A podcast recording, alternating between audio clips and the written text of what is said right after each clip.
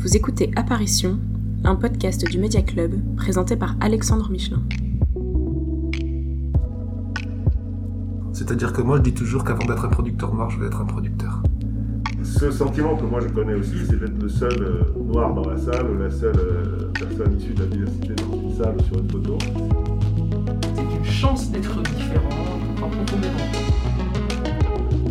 Donc c'est l'entretien de Apparition avec Wale Gdamossi Odiekandé, euh, fondateur et président de Dare.win, Darewin Entertainment Agency. Moi j'aime bien le Entertainment Agency, tu sais pourquoi, pour le podcast Apparition. Moi je t'appelle Wale, hein, on peut se tutoyer, ça me va. Et puis euh, c'est Badam aussi. Ouais, en fait, Alexandre, pour te mettre très à l'aise, oublie la première lettre, le G, D'accord. et après tu peux lire normalement. Donc c'est Badam aussi, Oyekande. Madame aussi. Ok. Justement, moi je trouve que c'est intéressant de parler euh, du nom. Tu es d'origine nigériane, tes parents sont d'origine nigériane. Et la petite histoire dans la grande histoire, c'est que toi, quand je t'entends parler, tu te définis comme euh, franco-nigérian. Par moment, euh, tu parles que, de ton origine euh, yoruba aussi. Aujourd'hui, tu es un, créatif dans la pub, un homme chef d'entreprise. Ton histoire professionnelle, elle est assez extraordinaire parce que tu as monté cette boîte il y a 8 ans et tu viens de la vendre et d'intégrer euh, un groupe mondial qui est présidé par quelqu'un qui a été une des légendes de la pub qui s'appelle Martin Sorel. C'est un succès euh, absolument phénoménal. Je le dis parce que je t'ai vu passer de petite agence française à euh, acteur mondial. Comment est-ce qu'on réussit ce genre de parcours en étant un franco-nigérian de la première génération Comment on fait pour, euh, réussir ça euh, avec tous les handicaps qu'on connaît dans un pays comme la France? Euh, bah, merci Alexandre pour euh, cette vaste question. Je suis content qu'on ait du temps devant nous pour, pour en, débattre. Alors, je vais te parler, moi, de mon expérience, hein, et j'espère que ça, donnera des, débuts de réponse, mais comme tu le sais, tous les parcours sont, différents et individuels. Je pense qu'effectivement, il y a un, élément très important que moi, dont moi j'ai hérité de ma mère. Donc, ma mère est, est nigériane, yoruba, et elle est arrivée en France euh, à la fin des années 70, euh, où elle a, eu deux enfants, donc mon frère aîné et moi. Euh, nous, on, nous a inculqué une culture internationale très tôt.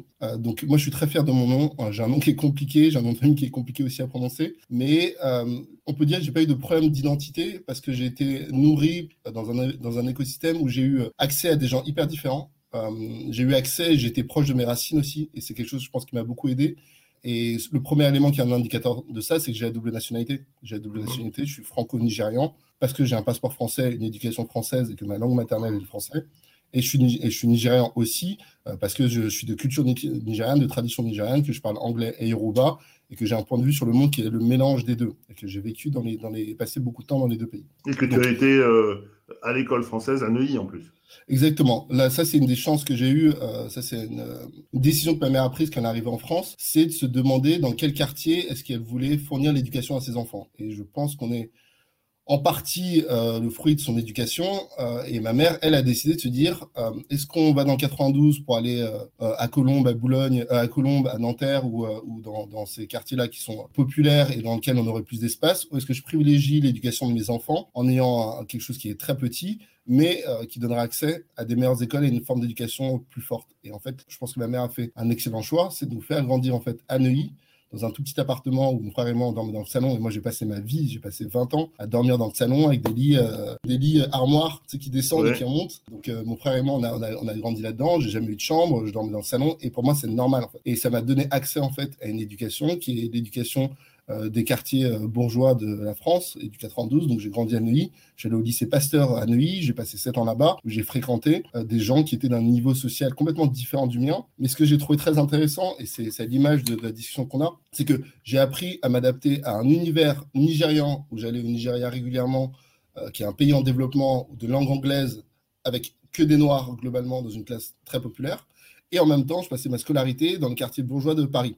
Et je pense que dès ma naissance et dès mes premiers éléments de scolarité, j'étais habitué en fait, à m'adapter à l'environnement dans lequel j'étais, à m'adapter à la langue anglaise, à la culture nigérienne et yoruba qui est radicalement différente de la culture française, aux codes culturels qui sont aussi extrêmement différents. Les codes, les codes de l'Afrique anglophone et les codes de Neuilly-sur-Seine qui ne sont pas la France, euh, qui sont une partie de la France, sont extrêmement différents. Et j'ai eu cette chance effectivement euh, de m'appuyer sur ma diversité pour comprendre que je pouvais nourrir en fait euh, deux points de vue, deux formes de compétences en parallèle et apprendre finalement autant à être un petit gamin de Neuilly qu'à être un, un Nigérian quand je vais au Nigeria. Et, Et ça, c'est une richesse, en fait. Tu apprends que tu peux avoir euh, une vision, un point de vue enrichi, qu'il n'y a pas une seule manière de fonctionner, mais plusieurs. Et ça, oui, mais pardon de t'interrompre, mais tu aurais pu avoir des complexes. Tu aurais pu avoir le complexe d'être le petit immigré au milieu des grands bourgeois. D'où vient cette confiance en toi qui fait que tu es euh, euh, le mindset qui te permet d'avoir de, une mécanique euh, dans ton éducation qui permet de t'adapter? Ça, c'est intéressant parce que c'est très fortement lié à la culture nigériane et la culture anglo-saxonne. Euh, le Nigeria, c'est un, un, pays qui est de 300 millions d'habitants prochainement. C'est une population qui a 50% à moins de 25 ans. Donc, c'est vraiment un, énorme réservoir de croissance. Et c'est un pays qui, culturellement, par son développement et par l'intensité de la vie là-bas, et notamment de la ville de Lagos dont je viens, est très intense. Et on a ce qu'on appelle le hustle. C'est la démerde, en fait. C'est un attributif nigérian qui est essayer de se démerder, parce que quand, tu viens d'un pays en développement où l'État te donne peu, tu dois te débrouiller, tu ne peux compter que sur toi et ta famille. Du coup, la, culture nigériane m'a aussi beaucoup appris le réseau, la démerde et euh, le, sens de l'entrepreneuriat. Ça, c'est des éléments, c'est intéressant. C'est des éléments culturels, en fait, que j'ai puisés dans ma culture nigériane et que j'ai, du coup, appliqué ensuite dans ma trajectoire professionnelle. Donc, c'est là où on voit l'intérêt de la diversité, c'est de pouvoir nourrir finalement euh, ses identités, son parcours de euh, toutes les sources culturelles. Et donc, du coup, le réseau de Neuilly lié à ma, ma, ma capacité de hustle, comme on dit au Nigeria, c'est ce qui m'a permis de jamais avoir peur en fait de prendre des initiatives et d'avoir une, une maman que j'ai vue depuis petit faire de petits projets, euh, monter des petits business, essayer d'entreprendre à son échelle changé de carrière euh, plusieurs fois et j'ai trouvé ça normal en fait. J'ai jamais eu peur, du coup, mon jeune adulte, jeune, jeune professionnel, euh, de changer de travail, de changer de carrière ou de prendre des risques. Et ça, c'est quelque chose qui m'a été hyper utile en tant qu'entrepreneur. L'histoire que je trouve la plus incroyable, c'est celle de 98, euh, quand ta mère, pour vous trouver des billets pour la Coupe du Monde, à toi et ton frère, elle transforme sa propre vie.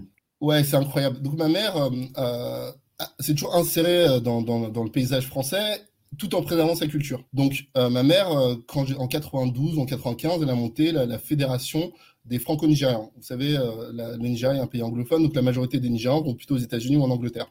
Donc, il y a une petite diaspora nigériane en France. Donc, ma mère a créé le club qui s'appelait Liaison franco-nigériane, qui fédérait les amoureux, de les amoureux du Nigeria en France et les Nigériens en France. Donc moi j'ai toujours été dans un milieu aussi associatif, multiculturel, etc. Donc ça m'a toujours vachement plu. Et euh, mon frère aîné et moi, on, était fans de foot. Et quand en 96 ou 97, le Nigeria s'est qualifié pour la Coupe du Monde en France, on a dit à ma mère, est-ce que via l'association, tu peux pas contacter, euh, on, peut pas avoir accès, est-ce que tu peux pas contacter la fédération pour qu'on ait des places euh, en tant que fan, quoi, Nigérien en France? Et ma mère, du coup, a juste décroché son téléphone fixe à l'époque. elle a appelé l'ambassade pour savoir si c'était possible d'avoir accès à des places euh, en achat, hein, juste pour acheter des places, pour voir les matchs du Nigeria, les trois matchs de poule du Nigeria euh, en France. Et l'ambassade du Nigeria à Paris lui a dit, écoutez, nous, on n'a pas d'informations là-dessus, on ne sait pas ce qui va se passer, il n'y a personne qui coordonne euh, l'arrivée de, de l'équipe du Nigeria en France, on aura des informations plus tard. Et en fait, ma mère s'est pas arrêtée là. Et ça, c'est ce qu'on appelle le hustle. Ma mère s'est dit, mais en fait, il y a une opportunité. C'est-à-dire qu'on est sur un événement international où des gens vont venir du Nigeria, où les médias vont s'intéresser à l'équipe de foot nigériane, où il n'y a pas de structure franco-nigériane en place pour, les, pour accompagner cette venue-là. Et elle avait déjà mis un pied du coup dans l'associatif franco-nigérian et elle s'est dit, bah, écoutez les deux garçons, euh, moi je vais vous avoir des places, je vais appeler la fédération et puis je vais pas seulement appeler la fédération et avoir des places, je vais monter le club, euh, l'association des fans de foot euh, en France. Et donc du coup, elle a basculé dans le football business sans ne rien connaître au foot. La elle est devenue agent footballeur. Au foot. Elle a accueilli et s'est rapprochée du coup de la fédération nigériane. On a été voir, on n'a pas seulement été voir tous les matchs du Nigeria, on a coordonné euh, ma mère. Je l'ai aidé à l'époque, je devais avoir 15 ans. On l'a aidé à coordonner la venue des milliers de supporters du Nigeria en France. Donc le logement, la bouffe, le transport, euh, etc. Et elle est rentrée dans le foot business. Elle est à la Coupe du Monde euh, des, des femmes du Nigeria deux ans plus tard. Et elle est rentrée dans le football business pour devenir agent de joueur sans rien y connaître au foot quelques années précédentes. Quand tu grandis en ayant un modèle de ce type-là proche dans ta famille, tu ne peux que comprendre que le monde est fait d'opportunités si on est capable de les saisir et si on n'a pas peur. Et moi, je vois ça à 15, 16, 17 ans, ça, ça, a une influence sur moi qui est fondamentale, c'est sûr. si j'essaie de synthétiser, il faut se renouveler en permanence, il faut entreprendre, il faut oser et il faut passer à l'acte. Exactement. Et, pas avoir peur de ne pas correspondre au canon euh, classique. Ma mère est une femme noire de 50 ans qui ne connaît rien en foot et qui se retrouve dans le football business elle correspond, correspond pas du tout au canon du secteur. Et pourtant, ça l'a pas empêché de faire un bon bout de carrière dans ce secteur-là. Et en, voyant ce modèle-là, en voyant ce modèle-là, et c'est la place, on va en parler, la représentation, en voyant ce modèle-là réussir, ou en tout cas même essayer, ça te donne l'énergie à l'intérieur de toi de le faire euh, en fonction de tes projets. Quoi.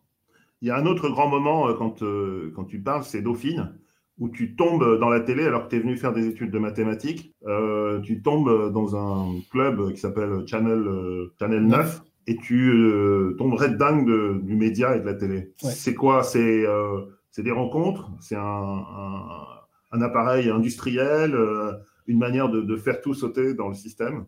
C'est le coup de foudre, si tu veux. Tu vois, c'est ce coup de foudre inattendu, brutal, profond, qui me, qui me transperce quand euh, je, vais, je rentre à Dauphine pour faire, comme tu disais, des études de, mathématiques appliquées. Euh, donc euh, finalement des mathématiques, a, un peu de gestion. Et je tombe dans une vidéo pendant aucun d'intégration qui a été produite par les équipes de Channel 9 qui nous racontent en fait, qui font un espèce de reportage hyper marrant, un espèce de, on va dire, un espèce de prime time de une heure sur le week-end qu'on vient de passer d'intégration en tant que jeune étudiant. Et je prends une claque à ce moment-là. La force des histoires racontées, la force du temps réel, les émotions et l'humour qui est, produit dans ce prime time vidéo qui avait été organisé par les équipes de Channel 9. Ça m'a juste mis une claque. Je ne savais pas qu'on pouvait produire ça et qu'on pouvait fournir autant de plaisir euh, à travers euh, du contenu audiovisuel. Et ça, je me suis dit, mais c'est génial, je veux faire ça. Tu vois, c'est là, tu apprends tout. Tu apprends tout. Tu, tu fais du cadre, euh, tu produis, tu deviens trésorier de l'association. tu te dis, je vais devenir un homme de télé. Quoi. Exactement, je me dis, mais en fait, j'ai pas de passion particulière. Euh, moi, j'ai pas grandi en étant passionné ou en ayant un talent particulier. Donc, arrivé après le bac, en arrivant à la fac, j'avais pas vraiment de, trajectoire. Donc, j'ai fait le plus généraliste possible en France des maths.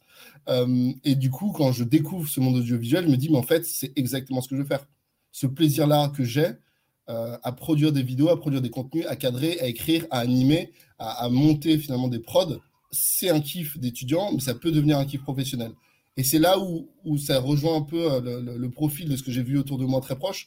C'est comment est-ce que tu transformes des choses qui te passionnent et sur lesquelles tu n'es peut-être pas expert en projet professionnel. Et je pense que la passion est un des plus forts moteurs et c'est ce qui permet de passer des barrières, un ensemble de barrières euh, qui se dressent face à toi. Et donc, du coup, j'ai appris, j'ai compris, j'ai rencontré des gens. Je me suis rendu compte qu'il y, y avait des stages qui étaient possibles, qu'il y avait des formations académiques qui étaient possibles. Et en fait, j'ai orienté toute ma trajectoire académique et tous mes stages pour aller dans cette direction-là, qui était finalement faire un master audiovisuel euh, quatre ans plus tard. Et ça, je l'ai décidé en, en 2000, et ça s'est accompli du coup euh, par mon master en 2005. Quoi. Mais ma mère, pareil, a suivi, a compris que j'étais passionné par ça et que rien ne m'arrêterait. Quoi. Et j'ai foncé euh, pour produire des contenus, développer des, émissions télé et des formats digitaux. Et vraiment, c'est quelque chose que j'adore et qui, me passionne.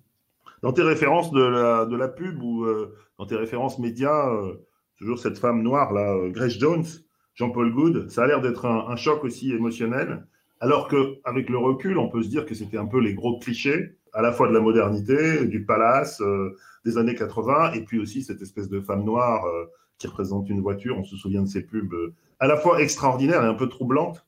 Comment tu vois ça, toi, en tant que franco-nigérian, avec le respect que tu as pour ta mère, cette transformation de la femme noire en, objet de pub? Il y, a, y a, y a, plusieurs choses. Il y a déjà le choix de Grace Jones, qui est une, icône de la mode, euh, une pop, une pop icône à ce moment-là, euh, et qui est euh, un des visages noirs les plus rares dans, le, dans la pop culture mondiale, on va dire dans, dans, le monde de la mode, à qui on donne une plateforme de visibilité encore plus intense qu'elle n'avait déjà, même si elle avait fait des films de cinéma, notamment je crois Mad Max, elle, avait joué dans Mad Max me semble-t-il. En fait, c'est compliqué parce que le contexte, le contexte est différent je trouve ça, je trouve ça compliqué parce que à la fois, c'est de la part de Jean-Paul Goud, c'est un vrai, euh, c'est un vrai acte, quoi. C'est hyper culotté. Et Jean-Paul Goud, il n'y a, pas de noir dans la pub. Il y a pas de voilà, il n'y a pas de noir dans la pub et encore moins des femmes. encore moins pour vendre des voitures. Double peine. Euh, donc, je pense que c'est un, un, vrai parti pris que je trouve fort. Réussir à convaincre Grace Jones, qui est pas n'importe qui, euh, c'est vraiment aussi une force. Après, le produit final, euh, j'en suis pas forcément fan. Je connais pas le, je, connais pas les backgrounds, les histoires derrière, mais c'est Citroën et c'est Gela. Voilà. Mais je trouve que néanmoins, le, choix de cette égérie-là, euh, et le, choix de le mettre face à des millions de jeux français au milieu des années 80, c'est quand même quelque chose qui est euh, euh, impactant, même si je pense que la, la, la, la manière dont c'est composé, je suis pas forcément le, plus grand fan. Mais tu restes donc à la fois un homme de médias, tu es passionné par l'image, euh, et tu as cette qualité, cette discipline, cette créativité euh, qui, dans un premier temps, s'exprime dans la, dans, le, dans, la, dans la création audiovisuelle, en fait. Exactement. Mais très vite, en fait, je me rends compte dans la création du visuel que le secteur, je l'ai trouvé en tout cas à l'époque, et avec l'énergie que j'avais et avec les ambitions que j'avais, je l'ai trouvé un peu sclérosé. Tu vois, donc moi j'ai bossé en audiovisuel entre 2005 et 2010. Enfin, j'ai commencé en 2000 jusqu'à 2010, donc j'ai fait une, décennie dans, dans l'audiovisuel et j'ai trouvé ça hyper intéressant, passionnant. En plus, je suis passé de l'ère de la télévision traditionnelle à, la TNT, donc vraiment l'explosion des, des canaux et l'arrivée du digital, mais j'avais envie d'aller encore plus vite. J'avais envie d'aller encore plus vite et j'avais envie de couper les intermédiaires euh, que sont euh, les producteurs, les chaînes de diffusion pour toucher directement les consommateurs. Et c'est là où je me suis dit que avec le digital, il y avait une manière finalement de couper l'intermédiaire de tout le réseau médiatique pour parler directement aux consommateurs. Et c'est comme ça que j'ai basculé dans le pub et dans les réseaux sociaux. Quelles sont les rencontres clés, euh, les trois personnes qui t'ont fait franchir toutes ces étapes Alors, je pense que professionnellement, Julien de Grotte qui est maintenant un des patrons du développement de, TF1. C'est quelqu'un qui m'a pris sous son aile euh, quand j'étais à Chanel 9 et qui m'a fait, euh, qui m'a trouvé deux stages et mon premier job et qui m'a beaucoup appris et qui est un. Ça, c'est le réseau Dauphine. Ouais, ça, c'est le réseau, c'est le réseau Dauphine et puis c'est le travail. Vraiment, ça qui a été du travail. Il m'a testé une, fois à la fac, ça a marché. Il m'a testé une fois chez Endemol, ça a marché. Et puis, quand il a eu l'opportunité de recruter chez Coyote, en tout cas, il m'a proposé de, de le rejoindre et, j'étais ravi. Et c'est vraiment un, un, quelqu'un d'hyper formateur et de brillant dans ses recrutements. Euh, et qui a une vraie vision. Donc lui, il a été, fondamental parce que ça m'a fait rentrer dans toute l'école Coyote. Donc euh, Stéphanie, Laetitia du développement ont été mes mamans de travail. Ça, ça a été fondamental.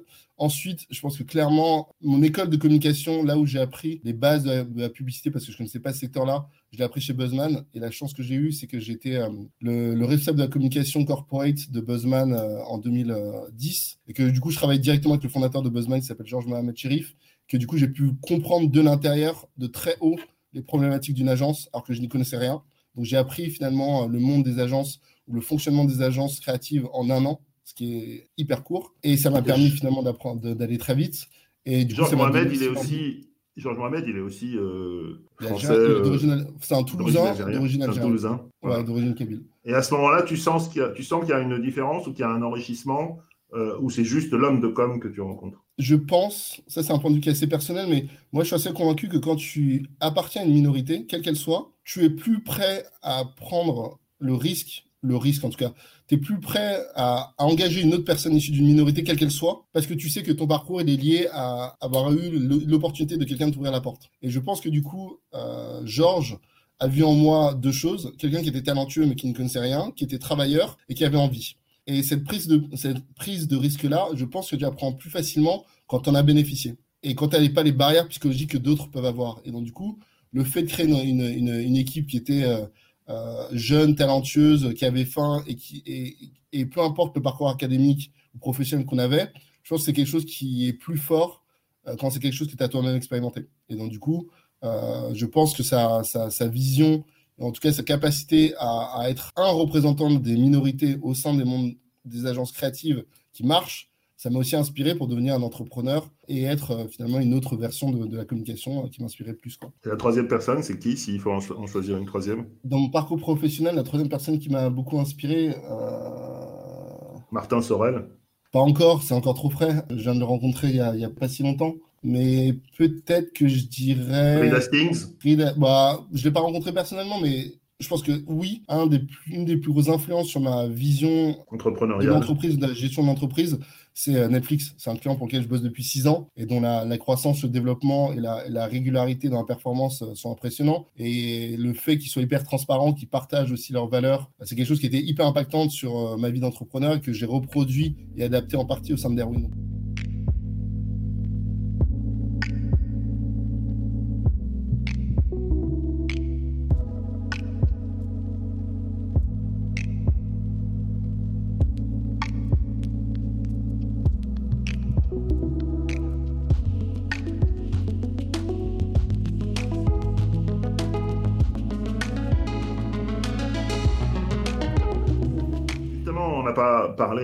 Encore de ton métier de, publicitaire. Comment tu définis ce, métier Ou d'ailleurs, tu ne le définis pas comme publicitaire, tu te positionnes comme quelqu'un qui euh, fabrique du divertissement, fabrique de l'entertainment. Pourquoi? Parce que quand j'ai démarré et c'est peut-être encore plus le cas aujourd'hui, euh, je trouvais que le modèle publicitaire était un peu cassé, qu'il y avait un rejet assez fort de la part des consommateurs du modèle de communication traditionnel, de la manière dont les messages étaient conçus et véhiculés, et que le mouvement anti-pub des consommateurs en est un exemple, le fait qu'on installe énormément de ad blockers, donc en fait des logiciels qui permettent de bloquer la pub sur le net, qui est l'endroit en fait où il y a le plus de pubs hein, aujourd'hui euh, sur Internet, c'était des indicateurs que le modèle ne fonctionnait pas. À partir du moment où ton consommateur final installe des logiciels pour ne pas voir ta pub, ou, et c'est encore plus vrai aujourd'hui, tes consommateurs sont prêts à payer pour avoir accès du contenu sans pub, ça veut dire que le produit publicitaire en lui-même a des défauts qui doivent être corrigés. Et ça, c'était mon, bilan et mon analyse en 2010 quand j'ai démarré. Et je me suis dit que ce qui était le plus intéressant pour les consommateurs sur les,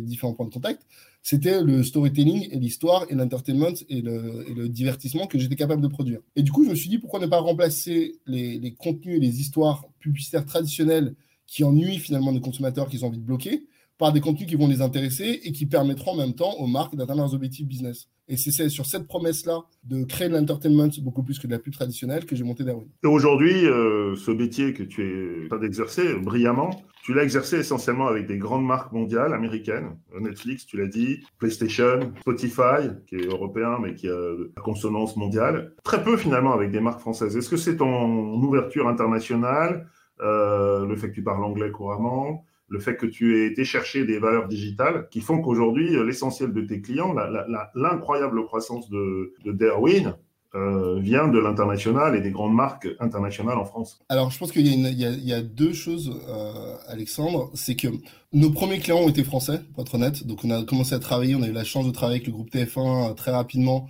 et France Télévisions. Donc, on a travaillé avec TMC, NT1 et France Télévisions dès la première année. On a produit des choses hyper créative, exceptionnelle avec eux. Donc, ça a été les premiers à nous faire confiance. Donc, euh, je dois quand même leur, leur rendre ça. Donc, euh, c'est les équipes de Karine, Loïc euh, et Antonio. Mais assez rapidement, ma vision a été de me dire mon ambition, je ne veux pas me la limiter au territoire français. Produire en digital, c'est aussi la capacité à produire au niveau global dès la base. Et du coup, dès le démarrage de l'agence, j'ai choisi un nom anglo-saxon. J'ai recruté des gens qui parlaient anglais. J'ai créé des sites internet qui étaient en anglais et en français, parce que mon point de vue et mon ambition est toujours de me dire, je veux être parmi les meilleurs au niveau mondial, donc ça veut dire me frotter au marché international, soit en travaillant pour des marques internationales dans leur territoire, soit en travaillant en France pour des marques internationales. Mais pour ça, j'ai besoin de montrer mon travail en langue anglaise aussi. Donc ça, c'était une volonté de base, si tu veux, c'est dans mon ambition et ma personnalité, et puis ça rejoint mon identité. On en parlait au démarrage, ça rejoint mon identité de me dire, moi, je vois le, le monde comme un francophone, mais aussi comme un anglophone quand tu combines déjà la francophonie et l'anglophonie, bon, bah, tu as une bonne partie du monde qui est couverte. Donc, mon ambition, elle a toujours été euh, globale. Ce qui m'a permis, effectivement, de, de postuler, de développer la visibilité de Darwin au niveau international. Et du coup, quand des marques internationales ont cherché des partenaires en France, ils nous ont trouvés, en fait, par la qualité de notre travail, par l'expertise qu'on avait, certes, mais aussi par l'accessibilité la, et la possibilité de converser dans une langue commune qui était l'anglais, en fait. Et ça, pour moi, c'est quelque chose qui, euh, qui a été euh, fondamental, mais qui est le reflet une fois de plus de mon identité qui est le reflet de mon identité, de mon ambition. Et euh, je continue. Et la raison pour laquelle je, me suis rapproché et j'ai fusionné avec MediaMonks et S4, c'est aussi parce que c'est un groupe international anglo-saxon qui m'ouvre des portes différentes que les groupes euh, francophones euh, qui existent sur le marché. Et c'est quelque chose qui, à nouveau, j'ai cherché sciemment, voilà, consciemment et sciemment. Quand tu choisis le nom de ta boîte, finalement, tu fais un double jeu de mots. Darwin, celui qui a révélé l'évolution, et puis il y a dare et win, c'est-à-dire que tu oses et tu gagnes. Ça, c'est des, affirmations euh, d'une très très grande force. Moi, je suis pas psychanalyste, mais ça, c'est une manière de, poser le décor euh, de manière euh, formidable. Tu le fais consciemment aussi. Tu choisis une marque qui dit à tes clients que tu es là pour gagner et que tu es là pour oser. Exactement, euh, c'est du marketing qui commence par le nom du produit en lui-même. Hein. Euh, et ce, ce nom-là, en plus, il est disponible. Personne n'y a pensé avant. Donc, c'est quand même plutôt pratique en termes de référencement et de recherche Internet. Et pour moi, c'est évidemment l'audace de me dire que un jeune euh, professionnel qui a fait un an en pub va monter une agence de pub hyper ambitieuse et que c'est pas quelque chose que je vais cacher ou essayer de construire dans le temps. C'est quelque chose qui va être fondamental dans, dans, dans cette aventure-là et qui va commencer par le nom. Je veux que le nom de mon projet raconte cette ambition que j'ai, l'audace, l'envie de gagner et l'affirmation des deux. Tu vois, c'est pas quelque chose qui vient en dessous comme, une tagline. C'est le, nom central euh, de, l'agence qui est oser gagner. Et donc, du coup, ça attire, et c'est ça qui est assez intéressant, ça attire les marques ou les, ou les marketeurs ou les clients qui partagent ce point de vue-là. Donc, ça me permet aussi de qualifier, tu vois, de mieux qualifier les partenaires avec lesquels je vais bosser et s'ils ne sont pas en phase avec cette philosophie-là, d'audace créative, de, révolutionner les choses, de, réinventer et d'innover, c'est ça la promesse d'audace aussi, pour mieux gagner, bah, ça veut dire que ça ne marchera pas entre nous et ça fait gagner du temps à tout le monde. Et donc, cet élément-là, pour moi, il m'a vraiment aidé à structurer toute la culture de l'agence et les valeurs de l'agence sont déclinées du D-A-R-E-W-I-N de Darwin. Donc, c'est vraiment un nom qui est, hyper central, euh, qui a été hyper central dans, cette aventure-là et que je suis fier d'avoir trouvé. C'est ta première création, c'est le nom de la, de la société. Ton énorme premier client qui te fait connaître sur le marché français, c'est Canal avec Bref. J'ai le pull euh, de Bref euh, sur le dos, justement. Tu réussis avec Bref à quasiment faire sauter les, les, serveurs de Facebook. Comment, avec peu de moyens, mais avec une volonté incroyable et une connaissance complète de tous les métiers, parce que tu as fait finalement de la télé à Channel 9, tu as fait de la pub, tu connais le digital parce que tu as fait le tour du monde et tu as fait un blog euh, qui t'a fait euh, rencontrer les réseaux sociaux avant tout le monde. Comment tu mets tout ça dans ta première, dans première grande campagne et tu réussis à tout casser euh, chez Facebook? Alors, la manière dont je réussis ça, c'est d'abord en, en, étant proactif et en suivant ma passion. Et je pense que ça, c'est un élément qui est le fil conducteur de, mon aventure professionnelle. Bref, en tout cas, cette série, quand elle est sortie en 2011, elle, est, elle a bouleversé elle était audacieuse et elle a gagné. Donc ça répond bien à Darwin, tu vois, le critère, mm. le critère de ce, que, ce qui était bref quand, quand c'est apparu en août. Ça a été diffusé par Canal Plus sur la télé et en digital. Donc ça rejoignait, ça rejoignait bien la promesse que je voyais de, de travailler finalement le, le divertissement, l'entertainment et d'utiliser le digital. Euh, donc déjà bravo à Canal, à Ariel Saraco, à Ariel Torjman qui ont, qui ont produit cette, cette, cette, série qui est extraordinaire. Donc j'étais proactif, je suis allé voir les équipes de Canal avec lesquelles j'avais bossé précédemment euh, en télévision via Coyote. Et je suis allé voir Gilles Fressigné, notamment Fabienne Fourquet, qui étaient au à la tête du digital tous les deux, en leur disant J'ai des idées pour vous, vous n'en cherchez peut-être pas, mais j'ai des idées et je veux absolument vous les présenter. Et ils ont eu, une fois de plus, l'audace de recevoir un jeune entrepreneur qui n'avait pas encore monté sa boîte. Ah, tu n'avais pas euh, encore monté J'avais pas encore monté la boîte, donc j'ai un peu menti sur le fait que la boîte existait, pour être honnête. Euh, j'ai présenté des idées pendant une heure sur mon vieil ordinateur d'étudiant, en fait. Euh, sur un PowerPoint que j'avais monté, j'avais compilé six idées. Ils ont aimé ça et ils ont eu suffisamment confiance dans ma capacité à livrer ces idées-là que j'ai vu du coup les équipes euh, de Ariel Saraco à la création originale, que j'ai vu les équipes de Bref, donc euh, Kian Navo et, Harry Torgman, et j'ai pu présenter les idées qu'ils ont adorées. Et en fait, ça les a séduits parce que j'ai produit quelque chose passionnément, avec l'envie d'aller plus loin, avec l'envie d'utiliser le social media, et c'est absolument ce qu'ils cherchaient à ce moment-là. Et mon, ma vision de ce qui était Bref était la vision d'un fan en fait. C'était pas la vision d'un marketeur qui voulait faire la pub, c'était la vision d'un fan qui voulait engager une communauté pour aller plus loin. Et ma vision de me dire que le bon contenu permet de développer ton business, c'était absolument ça. Je crois qu'un quart, de quart des revenus de Canal.fr, la régie de Canal, c'était généré à un quart juste par Bref en fait. Et donc l'idée d'augmenter la visibilité de Bref, c'était l'idée d'augmenter la monétisation pour Canal. Et du coup, j'ai mis tout ça ensemble, j'ai présenté ces idées-là. On a fait une première campagne sur Facebook autour d'un jeu concours sur le Capot 3000. Et les, les, les, les, engagements et les interactions ont été tellement forts que Facebook nous a retirés parce qu'ils sont, ils se sont dit que c'était une attaque des Russes, euh, des hackers russes euh, avant l'heure. Donc, euh, ma, première, ma première campagne pendant, pendant, pendant 10 minutes a cartonné. Pendant une heure a été retirée par les serveurs de Facebook. Donc, j'ai flippé. Clairement, j'ai flippé. C'est mon premier projet. Les équipes de Canal ont rappelé Facebook. Facebook a remis en ligne et ça a cartonné. Et ça fait partie du coup de maintenant de la, success story de faire tomber Facebook avec une campagne euh, qui, euh, qui était hyper innovante et qui a, qui a permis à la fois de faire la prévention du sida et de faire parler de bref sur les réseaux. Et là, à ce moment-là, il s'arrive quelque chose d'extraordinaire, c'est qu'en fait, tu fais pas de promotion, ce sont les clients qui parlent de toi. Tout le monde, il y a un bouche à oreille incroyable, tu gagnes des prix, tu gagnes un nombre incalculable de prix pour tes campagnes. Et chaque fois que tu gagnes un prix, il y a un client qui arrive en disant moi aussi, je voudrais la même chose euh, que ce que vous avez fait pour Canal. Euh, euh, et puis il y a cette rencontre avec Netflix. Il y a longtemps, quand Netflix se lance en France. Et toi, tu as le choc de ta vie parce que tu vois comment une entreprise, je t'ai entendu dire, si jamais Reed Hastings se, casse, passe sous un bus, Netflix continue. Et comment il l'a structuré? Au fond, c'est à ce moment-là que tu décides de faire de l'entertainment et du digital en même temps non, c'est à ce moment-là que je décide de, définir la culture de Darwin pour que si moi je passe sous un bus, euh, la culture euh, se maintienne. Donc c'est à, ce moment-là que je décide de structurer Darwin vraiment pour le très long terme euh, et d'y intégrer finalement l'entertainment au cœur et d'avoir des ambitions les, plus globales possibles. C'est vraiment ce qui me, ce qui me, ce qui me marque à ce moment-là, c'est la réalisation qu'une boîte de 12 personnes à l'époque est capable de séduire un client comme Netflix, qui est probablement un des clients les plus exigeants du marché. Donc ça, c'est un, vrai succès, une vraie réalisation. C'est un moment où tu t'arrêtes et tu te rends compte de ce que tu as réussi. Et je me rends compte aussi que ces boîtes-là ont parfois des recettes et des outils et que si je veux être aussi performant que ces boîtes-là dans mon secteur, j'ai besoin d'apprendre d'eux. Et du coup, je passe beaucoup de temps à, m'inspirer, à comprendre les fonctionnements internes et externes de Netflix et à voir ce que je peux dupliquer à mon échelle au sein de, au sein de Darwin. Donc, c'est une influence qui est, qui est, vraiment majeure de ma part. Et juste pour te dire une petite blague, je dois faire partie des 15 personnes en France qui regardent les, reports financiers de Netflix euh, tous les trimestres parce que ça m'intéresse.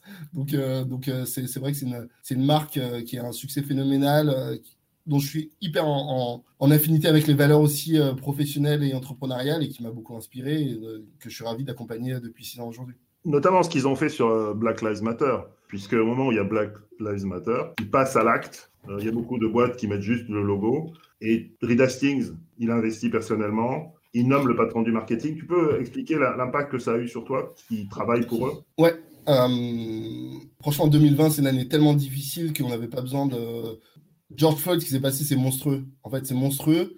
Et il y a deux choses que je trouve monstrueuses. C'est euh, la mort de cet homme-là. I Can Breathe, c'est quand même, c'est des frissons. C'est horrible. Et donc ça, c'est une, une, monstruosité. Euh, vraiment, c'est inhumain, c'est terrible. Et l'autre monstruosité qui est, qui est aussi, euh, qui est peut-être encore plus révoltante, c'est qu'on a besoin que cette vidéo existe pour que, les, pour que le monde se rende compte des brutalités policières, du racisme systémique qui existe. Et ça, c'est peut-être encore plus révoltant parce que pour un George Floyd, l'arbre de George Floyd cache une forêt, en fait, voire l'Amazonie. Et ça, pour moi, c'est peut-être peut encore plus brutal que les 8 minutes de vidéo qu'on a malheureusement euh, tous vues en 2020. Ça, pour moi, c'est c'est un mal qui est terrible, mais qui est peut-être nécessaire pour ouvrir les yeux et qu'une partie du monde ouvre les yeux euh, sur la réalité de, du monde dans lequel on vit. Hein. Et la question, c'est une fois qu'on a vu cette vidéo, que les mouvements ont été faits, que le monde a réagi, qu'il y a eu la marche, qu'il y a eu Black, Lives Matter, n'a pas attendu George Floyd pour exister, mais ça a été vraiment un, moment euh, de, visibilité extrême pour eux. La question, c'est, moi je crois fondamentalement qu'aujourd'hui, les marques euh, ont un pouvoir qui va commencer à égaler ceux des gouvernements, je pense. Quand je vois l'impact et la présence des marques au quotidien dans nos vies, elles ont un rôle et une responsabilité à tenir par rapport à leurs citoyens et par rapport au monde dans lequel on vit, dans lequel nos enfants vivront, si Dieu le veut. Du coup, en tant que président d'une marque ou d'une entreprise, il advient à chacun de définir comment est-ce que ses actions au sein de son entreprise, au sein de sa communication, au sein de ses employés, au sein de sa vie personnelle, peuvent impacter le reste du monde. Et quand tu es le patron de Netflix, tu es une des boîtes qui marche le mieux dans le monde. Tu as, un modèle de marketing et de produit. Et du coup, ce que décide de faire à ce moment-là Reed Hastings, c'est trois choses. C'est euh, cet homme-là qui est multimillionnaire, décide de donner des millions euh, de sa fortune pour les mouvements de soutien euh, et de diversité. Donc ça, c'est une première action qui est concrète, parce qu'en gros, faire un post sur Instagram où tu dis euh, Tuesday out, blackout, c'est mignon, mais ça n'a aucun impact en fait pour, l'Amazonie des George Floyd. Ça n'a aucun impact pour eux, vraiment.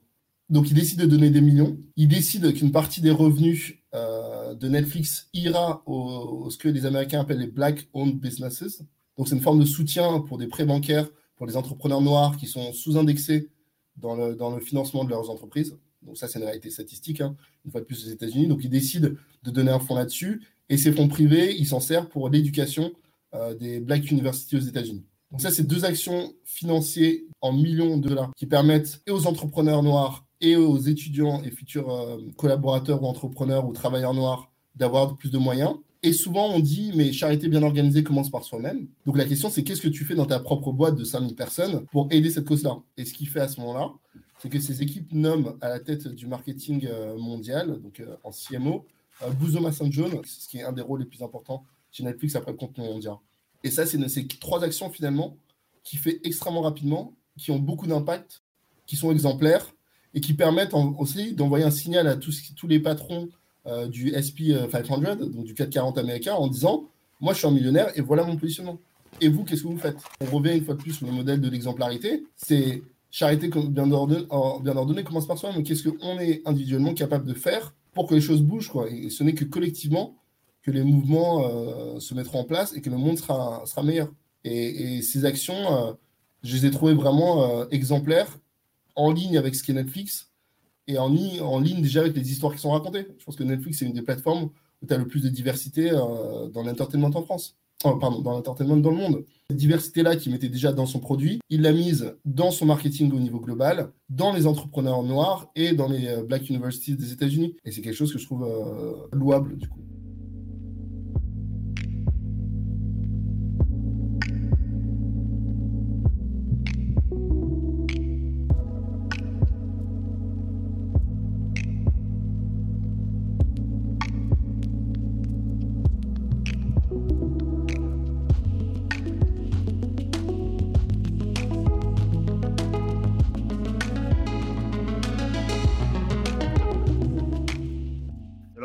Tu me fais euh, tendre le miroir là. Et toi, tu fais quoi? Parce que moi, j'ai remarqué euh, que euh, souvent, dans les photos, quand je vais sur Google, tu es le seul noir qui apparaît dans les équipes. C'est pas de ta faute. Il y a eu un post même qui a été fait par un publicitaire français qui racontait que il y a, c'est sur les cinq doigts de la main, les, les gens, disons, issus des minorités qui sont dans les dans des postes de responsabilité dans la pub. donc, il y a cinq personnes sur les doigts d'une main. Il le dit. il a fait un post sur CB il y a toi d'ailleurs dans ces, cinq personnes, il y a deux ou trois autres personnes euh, qu'on connaît. Ce monde de la pub en France, ce monde, disons, de la communication et des médias, il est euh, violemment pâle. Qu'est-ce que tu fais toi, au-delà d'être en tant que tel un rôle modèle, comme on l'a dit, et la démonstration que c'est possible? Est-ce que tu t'es donné des objectifs dans tes équipes? Maintenant que tu es dans un groupe mondial, est-ce que tu t'alignes sur le groupe mondial ou est-ce que tu veux transformer le groupe mondial? Vraiment, c'est euh, une super question. Qu'est-ce que je fais moi à mon niveau? Pour être très honnête, il y a, quelque chose que je ne n'accepte pas, avec lequel je suis pas d'accord en tout cas très fortement et je suis prêt à payer les conséquences. Je suis extrêmement opposé à l'interdiction des données ethniques. Je pense que si on a un problème et qu'on veut le diagnostiquer et qu'on veut l'améliorer, on a besoin de monitorer ce problème à un instant T et de voir l'évolution du problème à un instant T plus 1, T plus X, pour parler de manière scientifique. Et je trouve que du coup, le fait que euh, la CNIL interdise, en tout cas, soit extrêmement contraignante dans la capacité à avoir des statistiques ethniques, c'est un vrai frein dans la réalisation du problème en France et dans sa résolution possible. Donc ça, pour moi, c'est un premier élément qui me frustre énormément parce que moi, pour être très honnête, je dis euh, depuis euh, des, mois, euh, des, années à mon comité de direction, je veux plus de diversité au sein des équipes. Je le dis, je le dis, je le dis. Moi, mes équipes le sont. Mes équipes sont diverses, mais on est maintenant une boîte de 100 personnes et je trouve qu'on a été, à certains moments, pour être très honnête, en retard sur la diversité. Moi, je veux pas être la Libye. Je veux pas parce que le patron est noir, on puisse se dire, bah, c'est bon, la diversité est coachée chez Darwin. Je pense que Darwin, comme beaucoup d'entreprises, doit faire son diagnostic et doit voir des zones d'amélioration. Donc, c'est un travail qu'on a fait qu'on a amélioré. Donc, du coup, on a fait, euh, on a recruté des équipes plus diverses. On a mis en place, mais quand je parle de diversité, c'est hyper important et c'est important de le préciser. Moi, je suis un homme noir franco-nigérian. Je suis un homme noir franco-nigérian de moins de 40 ans. La, diversité, pour moi, elle s'arrête pas à la couleur de peau. Euh, moi, je suis hyper, je suis beaucoup plus sensible, c'est vrai, parce que c'est mon parcours, c'est mon histoire, à la, diversité visible de, l'origine. Mais je suis, je suis hyper sensible aussi à, aux diversités euh, de sexe, de genre, euh, d'orientation sexuelle et même de, de, de able disabled, quoi, de personnes en situation de handicap ou pas. Je pense qu'effectivement, il ne faut pas tomber dans un écueil de sa forme de diversité qui nous parle le plus. C'est-à-dire qu'en gros, je pense qu'on doit être féministe et c'est important de soutenir la moitié de l'humanité, mais en même temps être, être soutenir les gens qui ont des situations de handicap et mm. ne pas s'opposer, ne pas opposer finalement les formes de minorité. Pour moi, c'est un écueil dans lequel il ne faut pas tomber. Comment? Qu'est-ce que tu fais dans, dans Darwin? Il y a des handicapés, il y a, il y a une représentation bah, en fait, déjà, moi, je, suis les stats. Je suis les, je suis les stats alors que c'est interdit. Donc, moi, je le fais personnellement. Je ne demande pas à mes équipes parce qu'elles n'ont pas le droit, mais moi, je le fais personnellement parce que je veux savoir et je veux qu'on s'améliore. Je donne des consignes qui vont dans ce sens-là. On, on, a fait une formation là cet été, pareil, d'intégration de, de, personnes en situation de handicap parce qu'on n'est pas bon là-dessus. C'est-à-dire qu'en gros, pour être très honnête, moi, j'ai dû payer une amende parce que dans, dans mes effectifs, j'ai pas assez de personnes en situation de handicap. Donc, en gros, ça a été un chantier de comment est-ce qu'on s'améliore voilà, je pense que sur la diversité et sur la représentation des genres et sur la diversité des orientations sexuelles dans la boîte, on est bon, même si on peut toujours s'améliorer. Mais je pense que sur le volet euh, de la diversité des gens qui sont en situation de handicap, on n'est pas bon, on est nul, on n'est pas bon. Et du coup, on a mis en place des actions. Donc, on a fait une formation cet été pour toute la boîte de comment travailler avec des gens en situation de handicap pour permettre de recruter et d'intégrer ces personnes-là. On met en place des actions et le premier truc, c'est qu'on en parle. C'est un premier élément qu'on fait au sein, de la boîte. Deuxième élément aussi qui est hyper important, c'est l'accessibilité. C'est l'accessibilité de l'information. Je pense que ce qui est, ce qui est difficile quand tu es en dehors, on va dire, d'une élite entrepreneuriale ou d'une élite parisienne, c'est l'accès à l'information. Assez, de manière assez, assez intéressante, moi, mon algorithme LinkedIn me pousse tous les jours des offres canons que je ne pourrais pas prendre, en fait. Et une des manières d'agir au moment où Black, Lives Matter s'est produit avec la mort de George Floyd, c'était de se dire en fait, moi je veux qu'il y ait plus de gens issus de toutes les formes de diversité qui réussissent quoi. Des Asiates, des, Européens de l'Est, des Noirs, des femmes, des gens en situation de handicap. Et je veux dire, une des choses que moi je peux faire, c'est offrir tous les jours un job sur mon LinkedIn et donner de la visibilité à ce job-là et inciter les gens de mon réseau à postuler à ces jobs-là. Parce que je pense qu'on se restreint aussi beaucoup. Qu'en France, les, candidats peuvent avoir tendance à se restreindre à ne pas avoir l'information sur les jobs qui existent et, de deux n'ont pas forcément le courage de postuler. Donc ils n'ont pas l'information et quand ils ont l'information, ils n'ont pas le courage nécessairement de postuler. Donc moi, ce que je fais depuis maintenant, je crois 87 jours, euh, j'ai fait mon 87e, 84e ou 92e poste, je crois, hier, c'est je poste tous les jours un job parce que je crois fondamentalement que la création de valeur, elle passe par la diversité. Et donc du coup, ce que je fais à ma petite échelle, et c'est sûrement pas assez, je pourrais sûrement faire mieux, c'est de pousser tous les jours les gens de mon réseau, qui est très orienté autour de la diversité, à postuler à des jobs importants pour changer les boîtes en fait. Et donc, tu ouvres les portes. Euh, avec toi, y a ton réseau, mais pas simplement sur LinkedIn. Est-ce que tu le fais au quotidien? Est-ce que c'est une discipline? Bah, je le fais au quotidien. Euh, bah, je le fais au quotidien d'une manière assez, assez euh, basique, mais en fait, que ce soit sur Facebook, sur Twitter, sur Instagram ou sur LinkedIn, je réponds à tous les DM. Je dis systématiquement dans mes prises de parole, si vous avez une question, si vous avez besoin d'un conseil, contactez-moi, envoyez-moi un DM et je réponds à tous les DM je réponds à tous les messages de ceux qui me contactent pour les aider. Un défaut, je pense qu'effectivement que j'ai, euh, j'ai contacté Saïd Armouche de Mosaic RH, avec lesquels j'aimerais bien bosser, mais j'ai pas encore trouvé le, bon moyen de bosser. C'est des choses qui sont en chantier, euh, honnêtement, sur lesquelles j'aimerais faire plus. Euh, mais je pense qu'effectivement, un des éléments que je fais, je pense, le, et qui a le plus d'impact, c'est d'exister et de continuer de cartonner et de parler de cette question-là et m'assurer que finalement ces questions soient sur la table et qu'elles aient un qu'elles aient qu'elles trouvent en moi parmi tant d'autres un représentant au quotidien. Euh, le fait d'exister, d'être et de réussir est aussi une preuve, euh, un soutien et, un exemple que j'espère euh, inspire les autres. Je fais pas assez, franchement, je fais pas assez, mais. J'ai envie de te pousser, te pousser dans, dans tes Ouais, t'as raison. Moi, je pense que je fais pas assez, je prends pas le temps de faire assez aussi. Bon, après, bon, je, viens d'avoir un gamin, une fusion et on est confiné. mais, non, mais, mais de. Aujourd'hui, tu es une boîte qui fait 8 millions d'euros de chiffre d'affaires, j'ai lu ça. Tu as une croissance en 2018 qui était de 51% c'est un truc euh, impressionnant. C'est-à-dire qu'en tant que chef d'entreprise, tu es en pleine réussite. Tu viens d'être acheté par un groupe international. Depuis le début, tu dis que tu es un, tu es un producteur de contenu. J'ai envie de te, de te, pousser dans tes retranchements. S'il fallait faire euh, une émission, euh, s'il fallait faire un acte qui aurait autant d'impact que ceux dont tu parlais de Reed Hastings, qu'est-ce que tu ferais en tant que, que, créateur? Tout ce que tu vends finalement à l'extérieur aux entreprises, si tu te l'appliquais à toi ou si tu nous, tu nous poussais sur la diversité, qu'est-ce qu'il faudrait faire? Une émission euh, comment, tu, comment tu poserais cette, cette, cette équation si c'était un client qui te dit, voilà, on doit faire avancer la diversité en France? Ah ouais, génial. Euh, c'est canon comme question. En fait, pour, être honnête avec toi, je, je procéderais peut-être différemment. C'est-à-dire qu'en fait, créer une émission dédiée à cette question-là est un moyen de fonctionner, mais je me demande si c'est pas euh, plus efficace d'intégrer beaucoup plus ces questions-là dans des choses qui marchent déjà aujourd'hui. C'est-à-dire qu'en fait, tu vois, j'ai regardé euh, Bir Bakshir, là, de la série de Netflix sur la Turquie, qui m'a éduqué sur un monde que je connais pas. Et je trouve que euh, l'entertainment a cette vertu de faire passer des messages progressistes, ou en tout cas des messages humanistes, par le biais de la fiction ou du, documentaire, euh, de manière beaucoup plus fluide et émotionnelle que rationnelle. Et moi, personnellement, je crois beaucoup plus à la pédagogie, comme le font les enfants par le jeu et par le divertissement, que la pédagogie académique. J'y crois fondamentalement plus, c'est mon point de vue. J'ai 200 ans en bas âge et je crois beaucoup plus que tu apprends en t'amusant et à travers les histoires. Et notre, société et notre civilisation est fondée là-dessus, sur le récit oral.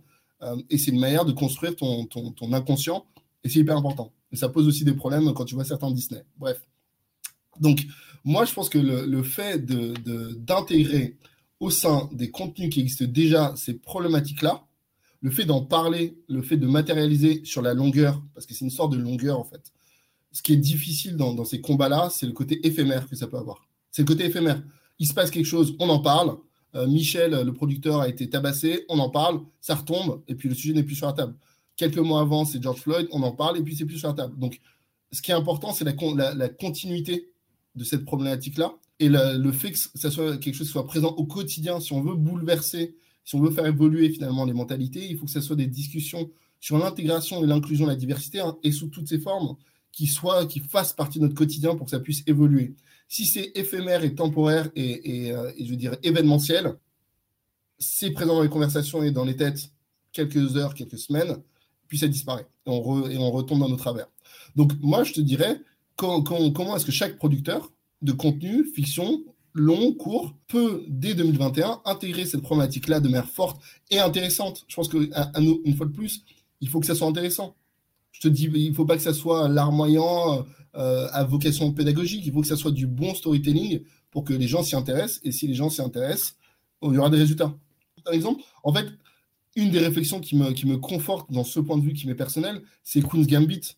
Quand tu vois l'impact qu'a une très bonne série sur les échecs, sur le monde réel physique et l'intérêt du monde pour les échecs, tu te dis qu'effectivement, l'entertainment est un super levier pour faire passer des messages, en fait. Je suis d'accord avec toi. J'ai deux exemples de, créateurs et de présentateurs. Euh, un qui est sud-africain-américain, qui est Trevor Noah, je sais que tu admires, et une autre qui est Shonda Rhimes. Tous les deux, ils font exactement ce que tu viens de décrire. Soit à travers des fictions, soit à travers euh, des trucs de romance pour Shonda Rhimes avec Bridgerton, soit avec Trevor Noah, qui est une émission quotidienne qu'il a reprise. Tout le monde était très sceptique et aujourd'hui il l'incarne magnifiquement. Euh, il est de dans sa maison avec son afro et il parle à l'Amérique entière. Il fait rire le monde entier euh, anglo-saxons et, tous ceux qui comprennent l'anglais. Tu as un pouvoir incroyable entre tes mains, toi, puisque tu es capable de convaincre des annonceurs d'aller dans des décisions. Est-ce que demain, tu peux proposer à tes grands annonceurs, ou est-ce que tu t'engagerais pour proposer à des annonceurs de raconter des histoires de la manière euh, dont le font Shonda Rhimes, dont le fait Shonda Rhimes ou Netflix?